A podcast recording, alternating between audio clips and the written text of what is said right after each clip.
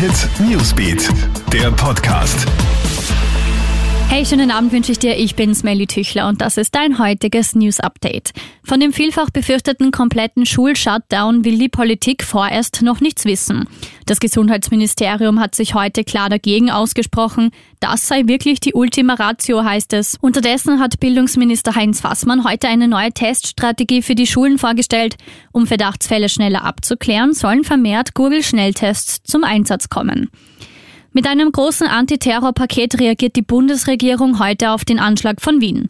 Geplant ist eine härtere Gangart gegenüber Islamisten. Wer eine Haftstrafe verbüßt hat, aber noch nicht als deradikalisiert gilt, muss künftig im Gefängnis bleiben. Eine ähnliche Regelung, wie es sie schon bei Kinderschändern gibt.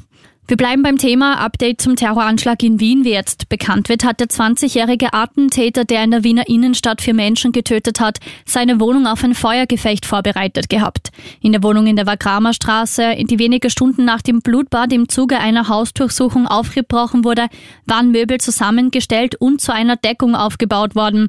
Offenbar wollte der 20-Jährige für den Fall gewappnet sein, falls die Polizei ihn zu Hause aufsucht. Und das Gezerre um die Präsidentschaftswahl bringt die USA in eine immer schwierigere Lage. Präsident Donald Trump blockiert ja weiterhin die Amtsübergabe an den gewählten Präsident Joe Biden. Dieser hat dadurch keinen Zugang zu wichtigen Geldern und Informationen. Und Trump selbst vergisst mitten in der Pandemie offenbar auf seine Amtsgeschäfte. Das ganze Update zu den News hörst du auch stündlich im Krone Hit Newsbeat. Schönen Abend wünsche ich dir. Krone Hit Newsbeat, der Podcast.